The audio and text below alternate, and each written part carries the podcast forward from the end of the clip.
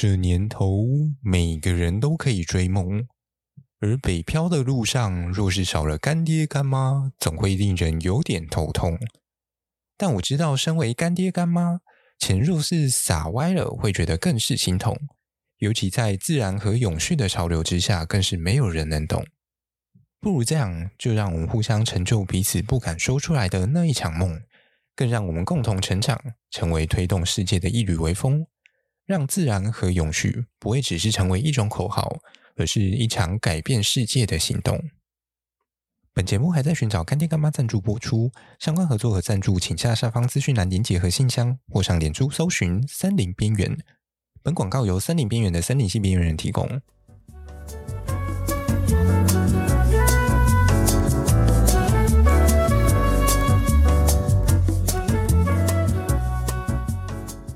Hello，大家好，欢迎来到深夜时间，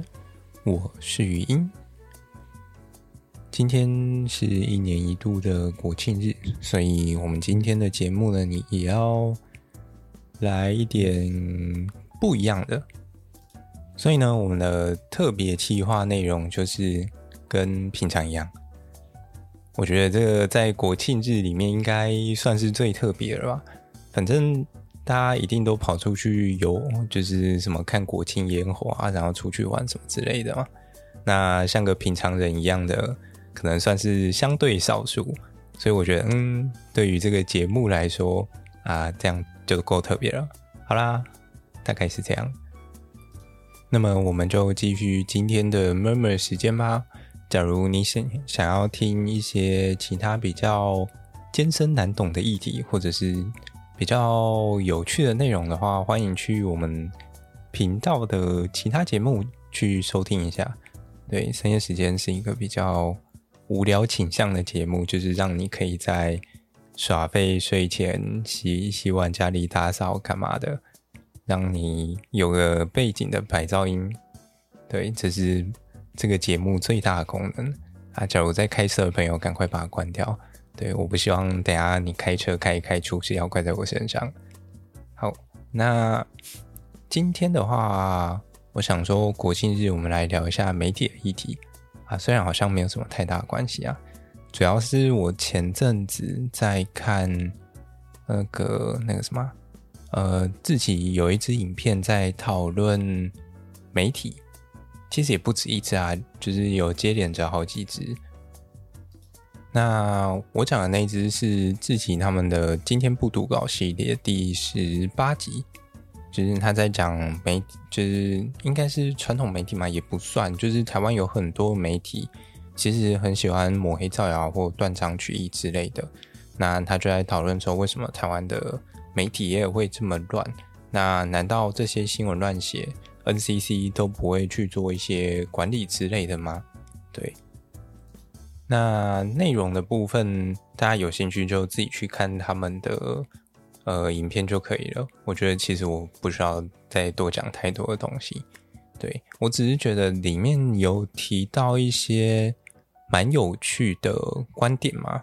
只是它里面有提到说，到底一个新闻啊，它作为一个新闻，它应该要很有趣吗？就是。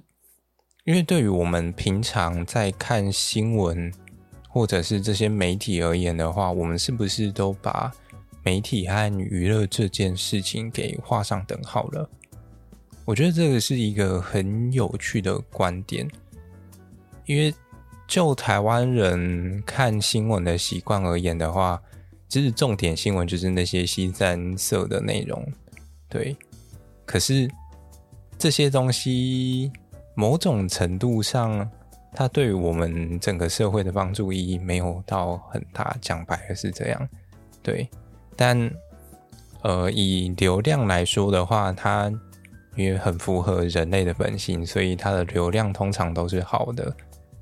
但是回过头来说啊，对于一个新闻来说，它到底呃真正的核心价值到底会在哪里啊？假如今天一个新闻不有趣，它是可以的吗？又或者是今天一个新闻它要变得非常有趣的话，才会有人去看吗？就是有时候我觉得我们可以回到新闻它本身的一个算核心价值来看待吗？为什么我们会需要新闻？我们读这些新闻是希望获取新的资讯吗？还是只是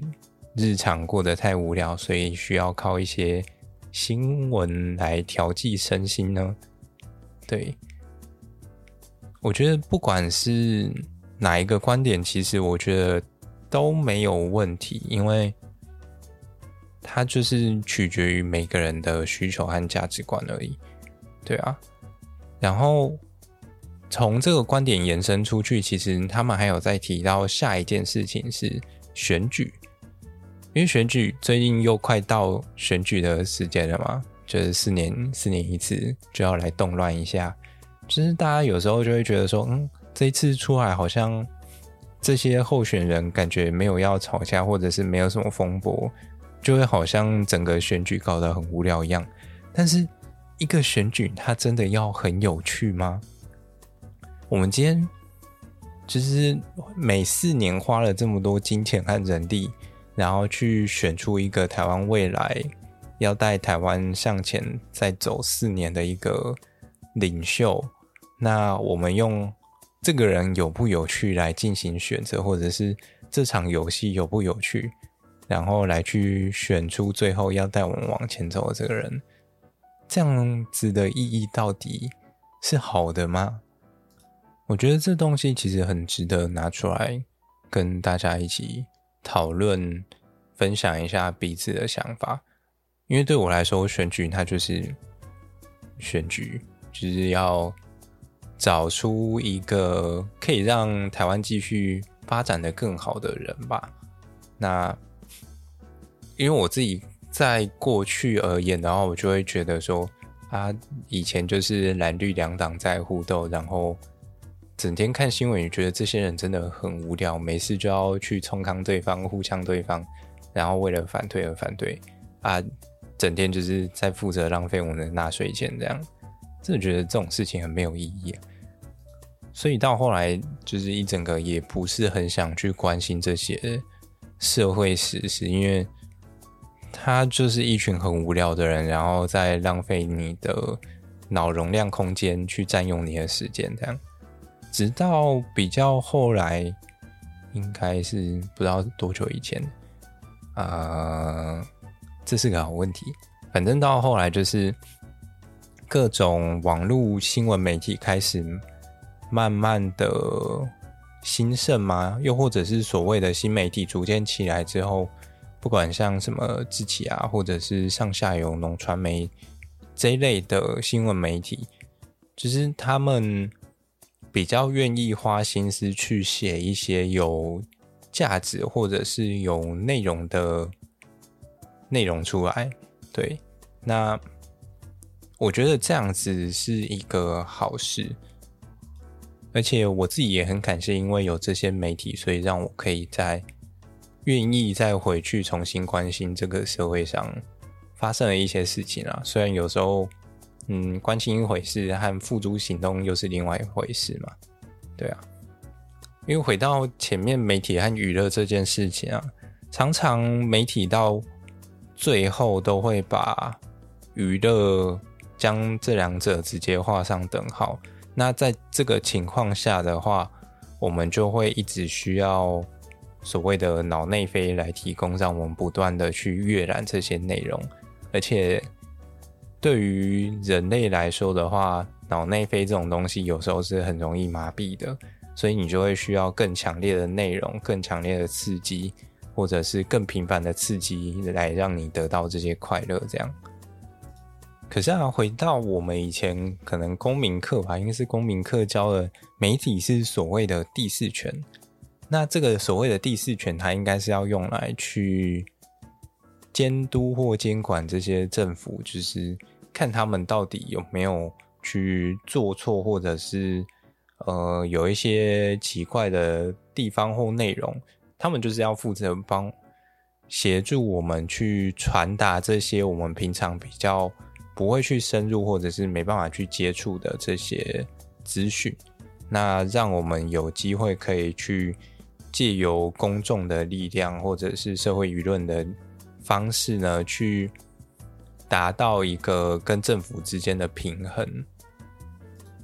但我自己其实也不否认说，这些媒体业他们作为一间公司，他们也是需要盈利才有办法存活，所以他们会需要去蹭流量。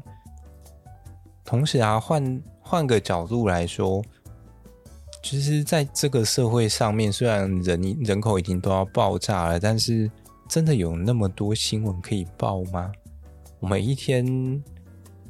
到底有多少的新闻在这些？就是所谓的新闻版面上面去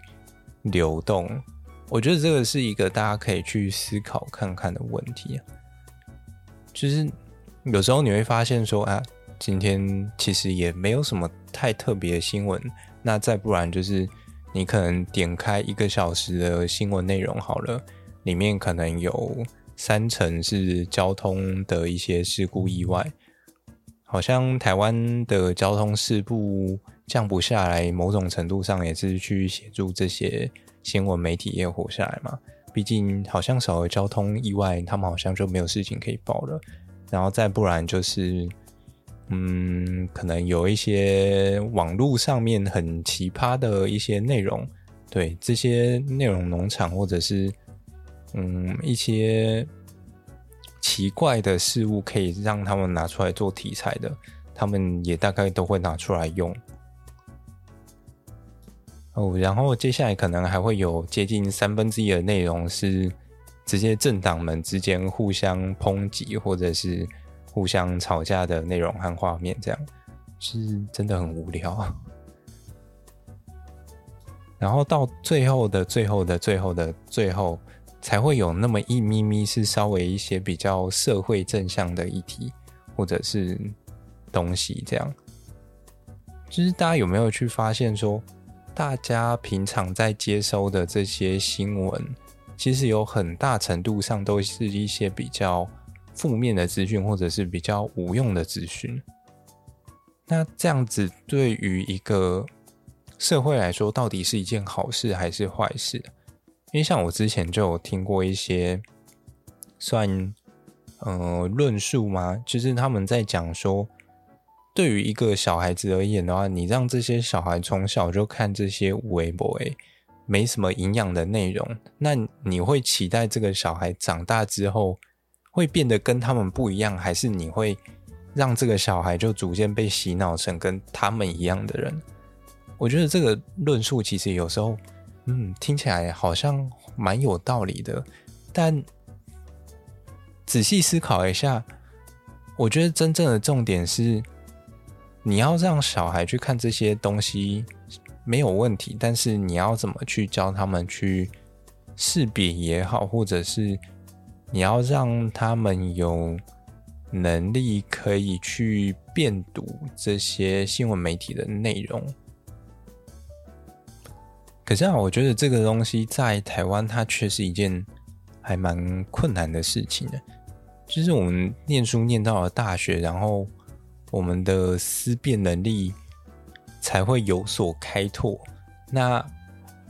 更何况，大部分的人可能平均教育水准来说，其实到现在，现在大学录取率可能有将近八九成以上。那是不是可能要等到我们这一辈，或者是稍微上一辈之后，他们逐渐、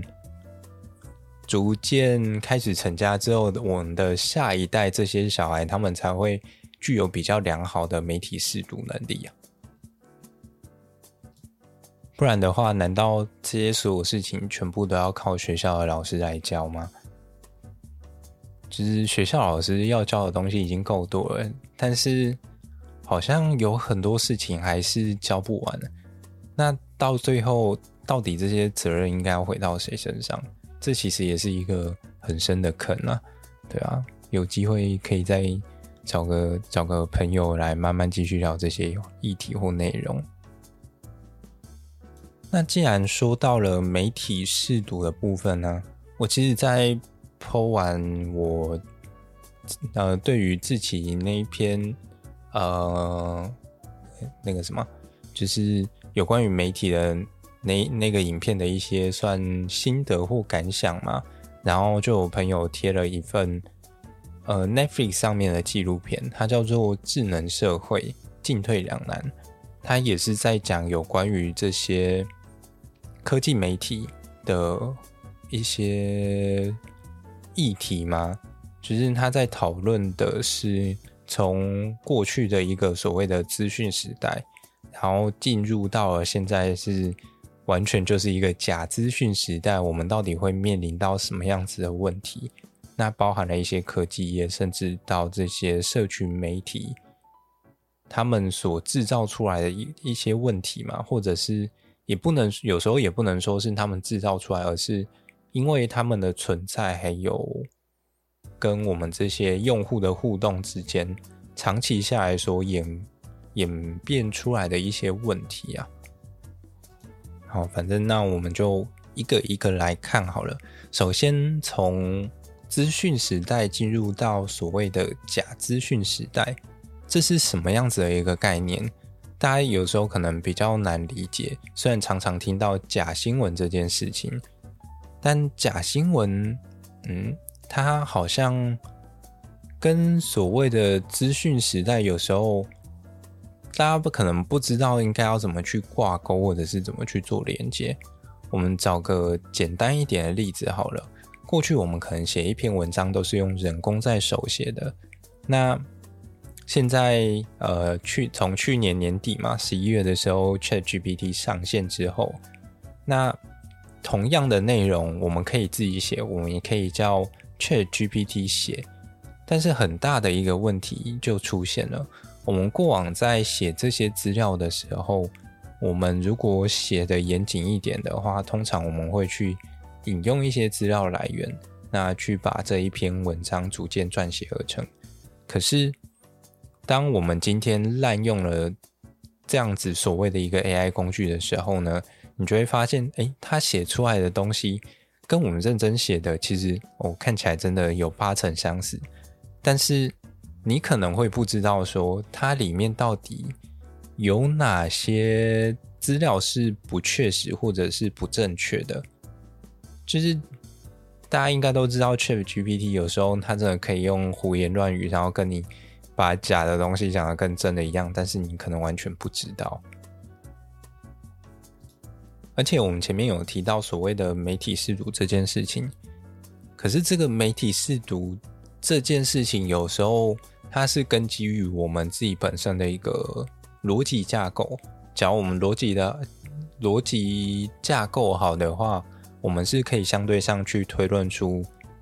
他这篇文章或者是他这篇影音的内容，它到底是不是有一个所谓的逻辑的连贯性，它有没有哪里有问题？可是 ChatGPT。相对上，我觉得比较高的难度是在于说，ChatGPT 它本身的逻辑是非常好的，它的逻辑串联性就是它用来生成这篇文章的一个很强的根基。其实它会把，呃，应该说它的学习方式就是把我们平常讲了这些话，然后塞进去他的资料库当中，然后当这个资料库够大的时候，他就可以去。分析出当我们讲出哪些字眼的时候，前后文通常会用哪些的字来进行表达，所以就等于说我们在讲某些东西的时候，他就可以很顺手的去把我们常用的字眼全部都套上来，然后讲的跟真的一样。但是你没办法去辨别说这些资讯它到底逻辑有没有问题，你能够去确定的。只有说基于你自己本身的一个算是知识背景，去对他的陈述的这些内容去进行验证，就好比说，哦，我举一个大家应该可以理解，但是有一点地域的例子，我们就讲植物人好了。假如今天 ChatGPT 跟你讲说，哦，植物人是一种可以行光合作用的人类，那你。你可能只知道什么是植物，什么是人，所以你把这两个东西套在一起的时候，哦，你就会觉得，哦，它是一种，它既然有植物这个特征，然后它又是一种人，所以它可以行光合作用，哦，这听起来好像蛮合理的。可是，假如大家对于植物人有概念的话，就会知道说，它是因为我们的脑袋可能有一些问题，那让整个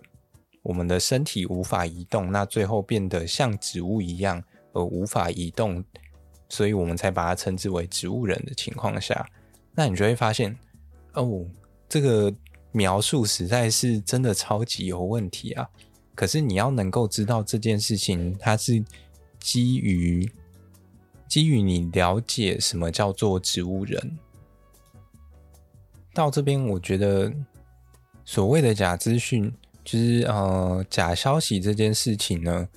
它可怕的地方，我觉得其实还没有讲到。它真正可怕的地方是，它通常都会比真正就是正确的资讯来得有趣，而且传播速度永远都比正确的资讯传播的还要快。我觉得这才是它真正可怕的地方。其实我看一些资讯说，呃，这些假资讯他们所传播的速度通常会是正确的资讯传播速度的六倍。也就是说，你可能才跟一个人讲完什么叫做正确的资讯之后呢，假资讯已经传给六个人，然后这六个人又已经要开始准备再传播给下三十六个人了。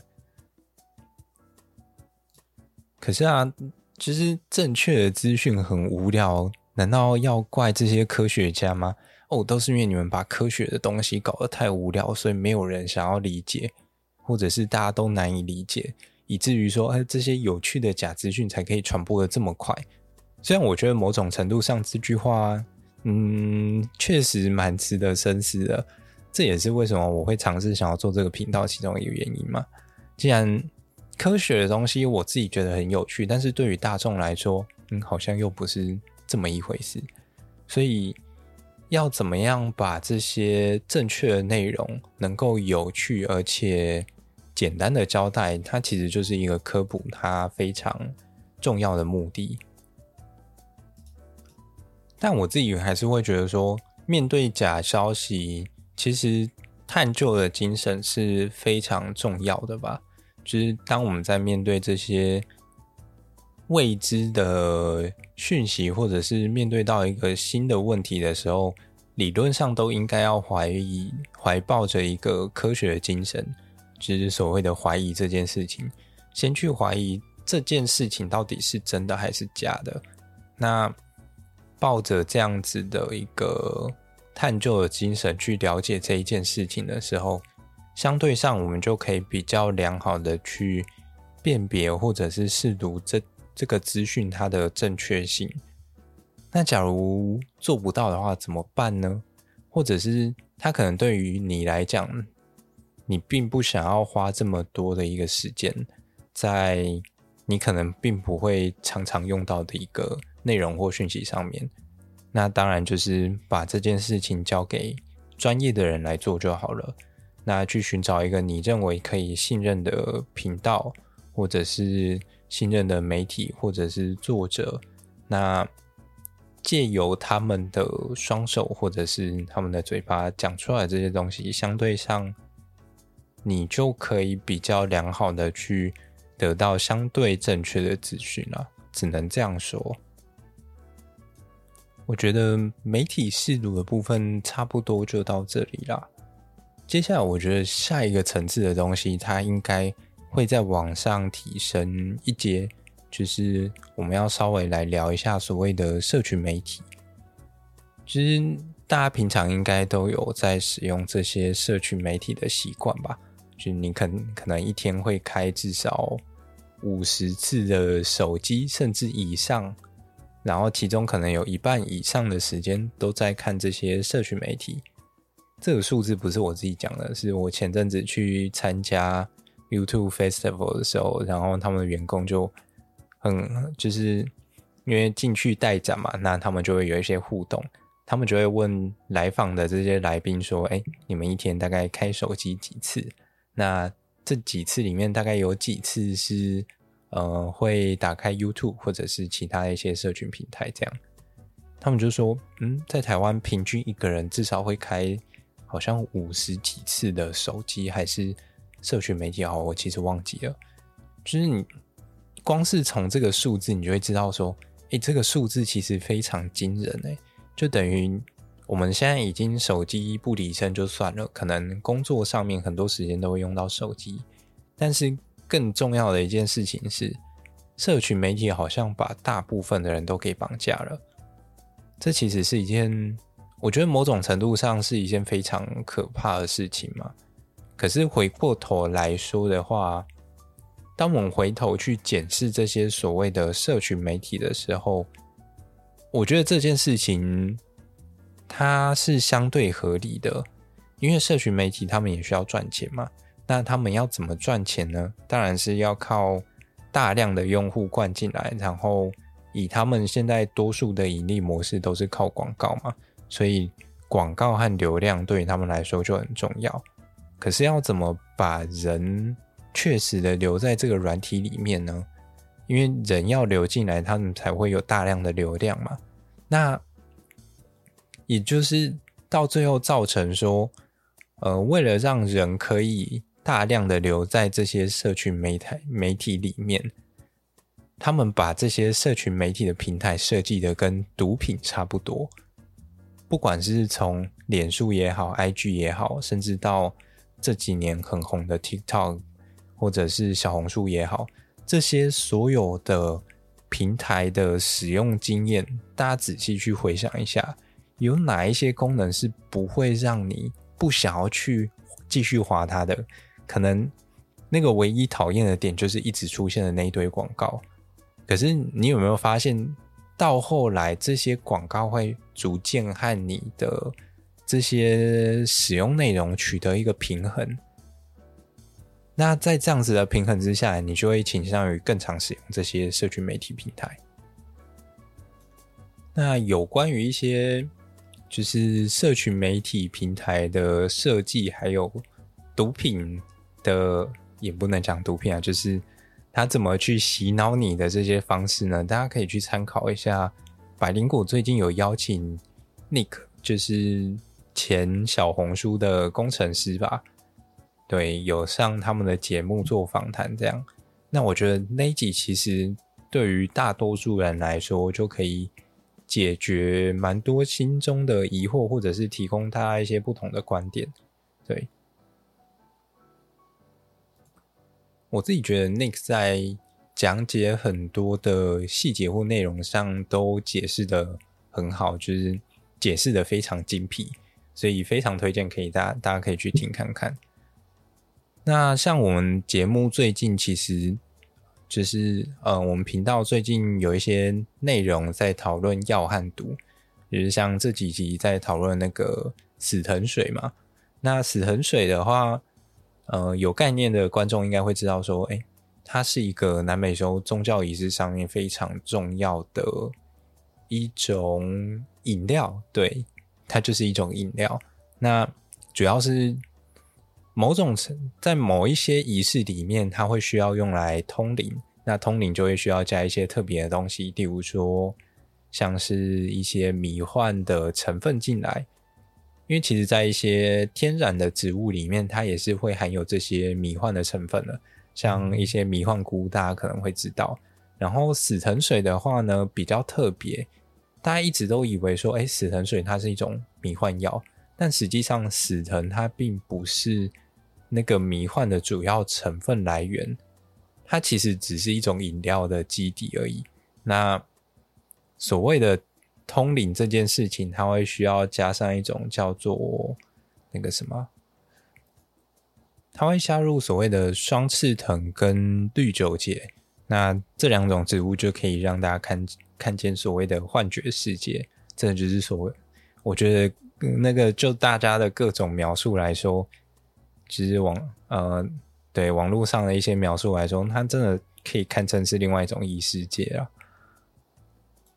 那甚至是像这种迷幻成分，在台湾目前也还是被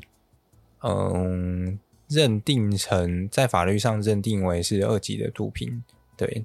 它这个 DMT 的成分，它其实是属于二级毒品的一种。可是反观到美国还有澳洲，他们其实已经部分解禁，哎，讲解禁嘛，就是合法化，让它可以变成一种药品了。因为它其实在很多的研究里面都发现，它对于可能像是什么 PTSD 或者是忧郁症这类的精神疾病，它其实具有一定的治疗效果，而且效果比我们目前所拥有的这些药品都来得好。但这个东西很有趣的是，它在美国大概一九六零、一九七零年代的时候，它被当成了是一种毒品，因为那个时候开始打毒品战争。那毒品战争就是开始。因为某种程度上有一些呃药品也好，它被拿来做一些娱乐用，然后还有一些阿里阿扎的政治成分在里面。到最后，很多的这种迷幻成分成分在那个时候都被禁用了，那变成一种毒品。那只要你有任何的使用，你就会被抓起来嘛，这个是很显而易见的。对，那。也很可惜的是，这些迷幻成分的相关研究就断在一九六零那个年代。对，那个那个年代好像据说，光是在那个十十年里面就产出了好几千篇的相关论文出来，真的非常的惊人。所以回过头来说啊，一个东西的本质，它到底是药还是毒，真的最后还是看。我们怎么去应用它，或者是使用它的方法和情境？就像死藤水，你今天把它当成是一种呃通灵或者是宗教仪式，就像黑豹的心形草药一样，你可以回去见见祖灵，然后获得一些启发，再回来继续带领你的族人，甚至是你的家人继续往前进，或整个社会。那我觉得这是一个非常棒的一个使用方式或途径。可是当今天它被过度娱乐化的时候，就是它已经被滥用的时候，它就会变成另类的毒药啊。就是虽然我有看到一些报告有写说，像这类的迷幻药，它可能不会有所谓的生理上的成瘾性，但是它并没有被证明说它是不具有心理上的成瘾性的。我有看到也有一些。算是论文也有在讨论这件事情。所谓心理上的成瘾性，就是对于这种呃迷幻药的一个过度的依赖。对啊，而且我觉得所谓的心理上的成瘾性，它反而比生理上的成瘾性还难搞。因为你生理上成瘾性，你可能嗯，像什么抽烟抽习惯了，然后。不抽之后，哎、你可能舔个棒棒糖，你就可以解决这件事情了。可是，当今天变成生理上成瘾的时候，你可能很难找到一个可以戒掉它，或者是可以取代它的一个方式或方法。你可能真的只能靠那种动画里面所说的坚强的意志力自己走出来。这样，这听起来真的蛮可怕的。而回过头来看呢、我们前面在讲社群媒体这件事情，它因为为了要能够获利，那或者是取得所谓的流量，那到最后它真的有点被当成一种毒品在设计的时候，它到底对于我们来说应该要怎么样子的去被看待？我觉得这是一个很值得被讨论的内容。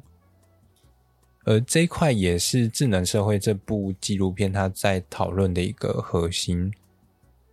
我觉得这件事情其实有时候可以回过头来去思考说，嗯，对于这些社群媒体来说的话，他们想要成为我们生活中的一个必需品，然后尤其我们每个人的时间又有限，那所以被当成毒品在设计，我觉得这也是无可厚非。可是，我们反过来从使用者的一个身上来说，我们可以去重新检视这些媒体内容，然后甚至是检视我们自身，我们到底为什么需要这些社群媒体？我们需要在上面去获得什么样子的内容或东西吗？就像网络，它现在是一个很方便的。呃，算是媒介，让我们可以跨距离，那跟远端很久不见的朋友互相交流，甚至是维持彼此的互动。那对于一些人而言，它也是一个可以很方便去接触一些不同的，嗯，算是拓展交友圈的一种方式啊。但是当这样子的东西被过度放大的时候，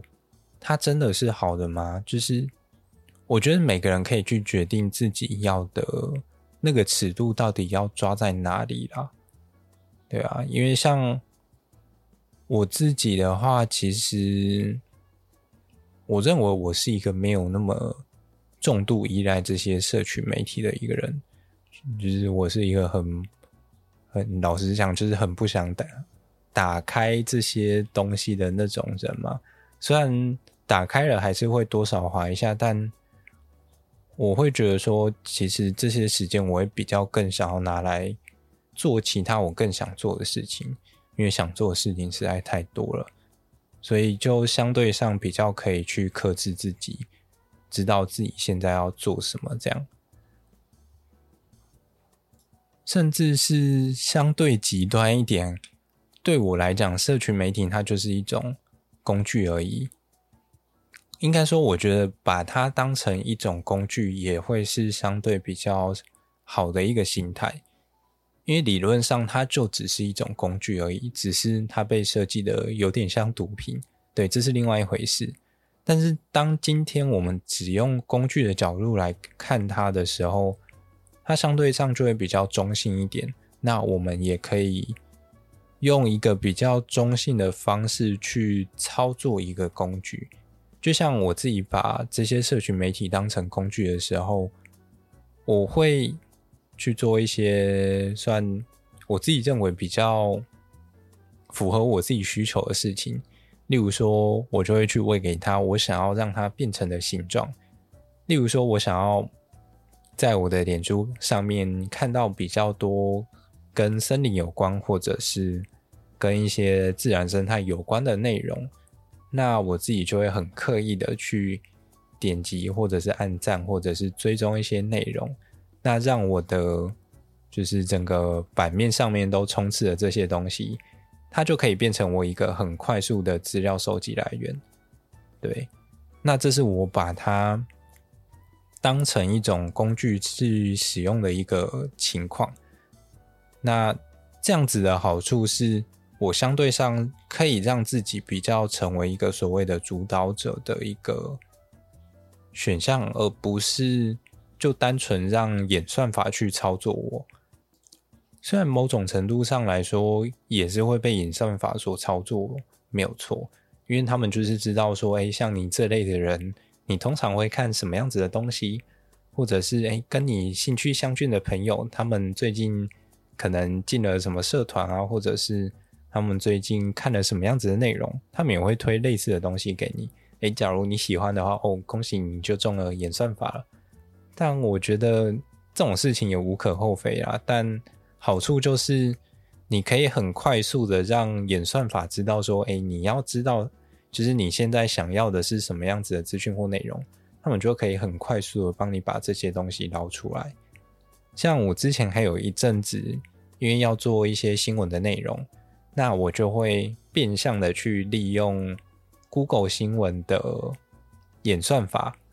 我就是一直刷一些跟自然和生态，甚至是以林业为主题的内容，那它就会整天一直给我相关的东西。再极端一点的话，我甚至是我只点国外的新闻内容出来，那他们到最后就只会送国外的新闻让我看，因为我那时候比较专注在看一些国外的东西，我不希望有太多中文的内容跑出来。因为台湾的，就是中文林业跟林业相关的东西，真的没什么料。讲白了就是这样，你不会去想要看一个落后国家到底在干嘛。所以到最后，哎，我真的很成功的把所谓的 Google 新闻训练成我自己想要的形状了。对，我觉得这个实验过程其实也是蛮有趣的。但相对上，你就要比较能够用一个有一点上帝视角的感觉去操作这些内容了。而在那部纪录片里面，他有提到说，当这一切都变成免费的时候，那我们就是产品，就是这个服务里面的所提供的产品。我觉得这个观点是非常非常有趣的，因为大家思考一下，我们平常无非就是想要当一个免费仔，但当免费仔，我们所付出的东西到底是什么？除了我们花在这上面的时间以外，最重要的就是我们所做的这些所有的行为。这些厂商他们在买的不是我们的时，那也是啊，是也有一部分也是在买我们的时间，但更重要的是，他们绑住我们时间的一个大前提就是去了解我们的行为，然后怎么用我们的行为来绑架我们的时间。他的逻辑应该会比较接近这样。因为只要能够绑住你的时间，那你花钱只是早晚的事情。所以呢，他们就要想办法让我们尽量待在里面，然后获得更多有关于我们的所有动作也好，所有行为也好。那这些资料一进来之后，他就直接拿去跑 model。那这些模型跑出来，他们就会更好的预测你会有接下来什么样子的行为或动作。最后啊，只要有一个干爹干妈愿意进来，那他们就可以更好的去投放这些广告。而假如各位想要跟我一样当个叛逆的小孩的话，我个人非常支持花钱解决任何的问题，用钱来解决就是最干脆的。只要能用钱解决的都是小问题。那所以说呢，只要你愿意花钱。那你就可以其实很实质上去砸出一个我们所希望的一个世界出来。讲白了是这样，因为当你有时候只单纯去使用免费的东西的时候，你就只是在填一个隐形的卖身契出去而已。但是当你今天愿意去花钱的时候，这些钱相对上就会更好的去被你用在你希望它改变的地方。这也是为什么这几年开始有一些所谓的赞助计划，或者是那种募资平台出现，因为大家就是会希望说，哎，一个好的东西，它可以直接借由我这样子的一个付出，那最后它可以得到一些回馈出来。就像森林边缘就是一个非常不错的品牌。那假如大家认为我们做的还算可以的话呢，也欢迎你用实质的行动。小额资助像森林边缘这样子的一个好的内容，让我们可以做更多的一个呃节目出来跟大家做分享啊。假如我们有做的不好的地方，也欢迎可以跟我们就是回馈这样。好了，工商时间结束，接下来我们继续讨论一下，就是刚刚讲到免费这件事情啊，其实它对于广告商来说是一个非常。嗯、大的诱因吗？但免费不是在于他们免费投广告，而是我们这些用户免费的情况下，他就可以很好的去收集这些大量的资料嘛。那最后，他借由这些大数据去，呃，让这个社群平台首先先让你持续的互动和使用这些平台，接下来他透过所谓的邀请机制。你就会发现说，哎，好像就是当你开始使用的时候，你一定会有一些邀请的行为，可以让更多人一起加入某一些行动，不管是加入这个平台也好，加入这个社团也好，甚至是你要加入一些阿里阿扎的东西也可以。就像最近不是还出了什么群体的聊天室这种东西吗？它其实某种程度上也是。去增加你的互动和邀请的一个方式。那最后呢？最后当然就是变现的部分了。它会很不经意的把这些广告塞在你容易点击到的地方，你容易看到的地方，并且是根据你每个人客制化出来的内容。当然，我并没有说这样子的一个广告内容是不好的。我觉得真正重要的是。我们这些使用者也好，或者是这些平台也好，那我们要怎么在这中间去取得一个平衡？甚至更重要的是，在这些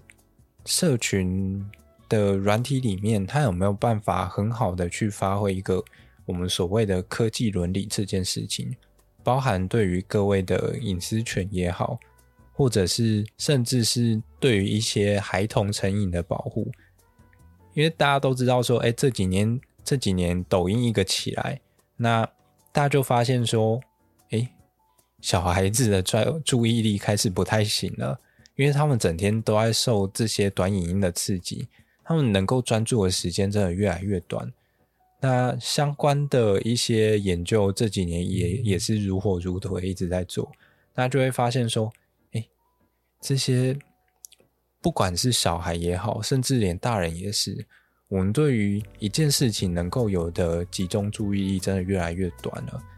那甚至是哎，你可能点开我的节目还不到三十秒到一分钟，你就会觉得啊，这东西好冗哦，好无聊哦，我想要转台了。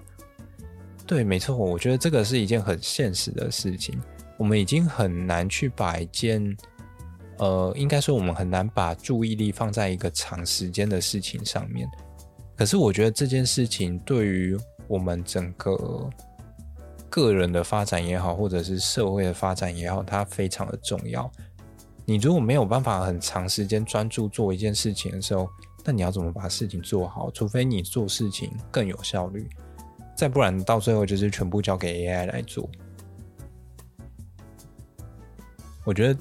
这东西可能说不定到最后它会变得非常的极端吗？就是能够很好的去运用这些工具，然后具有长时间注意力的这些人，他们可能会是未来发展的一个精英也说不定。因为当你太容易分心的话，你就会很难去把一件事情搞定。那到最后你就会什么都搞不定，那最后就会之类的。这个单纯是我自己的看法啦，对啊，提供给大家参考。那假如大家想要增加个人的注意力的话，我这边是可以提供一些我自己常用的方式嘛，也不是就，呃，我觉得有一些。活动或者是内容，它其实蛮有助于你个人的注意力集中也好，或者是长延长你的注意力的时间。像拼拼图，我觉得就是一个蛮不错的方式。它除了它会训练你很长时间的一个耐性以外，它其实某一某一个程度上也是让你专注在一件事情上面。就像你可能在拼拼图的过程中，你会先去观察这些每一块拼图，然后专注在记住每一个拼图的样式、内容，甚至是颜色之类的。那在拼的过程中，你会必须有一定的耐心跟专注力，去找到你想要的每一块拼图，然后逐渐把它拼起来。这样拼图，我觉得个人。觉得超棒，对吧？有兴趣的朋友，哎，也欢迎可以挑战看看。你可以先从几百片，然后慢慢玩到一千片左右。我觉得一千片大概是一个比较基本的 level 嘛，就是比较普遍的一个 size 啊或大小这样。对，因为现在市面上大多的拼图也是以一千到两千之间为主。那想要。不想要一次拼那么多，其实也可以找个五百片，五百片也是相对比较多的。那我自己比较喜欢的图，大部分也都是一千片比较多了。那跟森林比较有关系的就是，应该木质拼图其实也出了一阵子啊。像从我最早是从雷诺瓦那边看他们开始出一些木质的拼图，然后到后来海底鱼那个。哦，一整个超级精致的系列，那个真的超棒，可是要价超高，但我觉得很值得收藏啊，对啊，我觉得木子拼图也是一个很有趣的品相吗？或者是内容？就是你除了可以去感受这些实木的质感以外，你也可以去享受这些拼拼图的乐趣。更有趣的是，在这些拼图里面，其实他们有时候会有一些比较特别的设计，例如说，可能像海底动物的部分，它可能就会把一些小拼图制作成这种海底生物的造型。那你除了在完成整个大拼图的情况下，你可以得到一幅漂亮的拼图以外，你在中间也可以提取出这些小拼图，做成另外的小装饰之类的，我觉得还蛮有趣的啊，推荐给各位。那么最后呢，还是很感谢各位有这个耐心听我把节目拉勒完啦。我觉得这算是我近期就是不知道为什么就很刚好的看了大量有关于这种。媒体也好，或者是这些算社群媒体的内容嘛？对，因为毕竟我现在也在这个很大的坑里面，也是被这些演算法所操作的其中一员。有一部分也在想要怎么去跳脱，那嗯，一部分也在思考说我可以怎么样反过来去玩这些社群媒体啊。对啊，不过这这一块目前还没有一个太大的想法，对啊，还在想要怎么突破。好啦，那个今天我觉得这一集就差不多到这里啦。假如大家对于科普有兴趣的话，欢迎去听听我的森林边缘系列。那对于职缺有需求的话呢，也可以去看看我跟伊森一起录的那个那个什么边缘求职网。对，看一下森林系到底会去找什么样子的一个职涯内容。那另外还有一个是边缘新闻，就是我们会找一些有关于森林相关或者是林业相关的新闻出来讨论啊。那尤其 ESG 跟永续的东西，我们也会持续的去进行讨论，因为毕竟它就是一个非常。重要的时代趋势，对。再来的话还有什么？深夜时间，嗯，大家也应该都知道这个频的频呃，这个节目的调性大概就会长这样了。我猜应该也不会有什么太多的改变吗？啊、应该还是会有啊，就是我还是会希望我会慢慢去训练我的咬字，因为最近跟剪辑师互动，他就表示我的。咬字好像需要再练练，因为有时候一个嗯，就是一部分是我们长远的目标啊，希望可以开始往海外的嗯，算是华人族群嘛，就是中文使用族群去去迈进。所以对于这样子的一个口语方式，我们就要尝试着去把它训练得更清晰一点。对，让海外的朋友也可以听得懂我们的节目。对，这是一个蛮大的目标。那小一点目标就是先让 AI 听得懂我们在讲什么，这样在逐字稿生产上面会方便许多。对啊，有了 AI，真的有很多的一个想象空间和实践的空间存在。对啊。哦，对，最后还有一个是那个什么生涯之路。就是我们会不定期找一些相关的朋友来访谈，跟他们聊聊有关于森林的东西，或者是他们在产业上看到的东西，也让大家知道说，哎，森林系不是只有单纯看到，就是我们看到的这些职缺内容也好，因为那一块主要就是比较 for 我们系上的学弟妹去让他们知道说，哎，毕业之后有机会可以考虑哪些内容。那他们会需要准备或者是具备哪些的能力？这样，而生涯之路比较像是，哎，出去之后，我们都知道，大家一毕业之后就开始四散了，真正留在本科系相关行业的真的不多，对啊。那有机会就是希望可以找各类人士回来访谈，或者是我们最近也在尝试写计划，可以去找一些外面的厂商合作啦，对啊。希望之后可以顺利啊！顺利的话，大家就会看到内容跟影片啦。好的，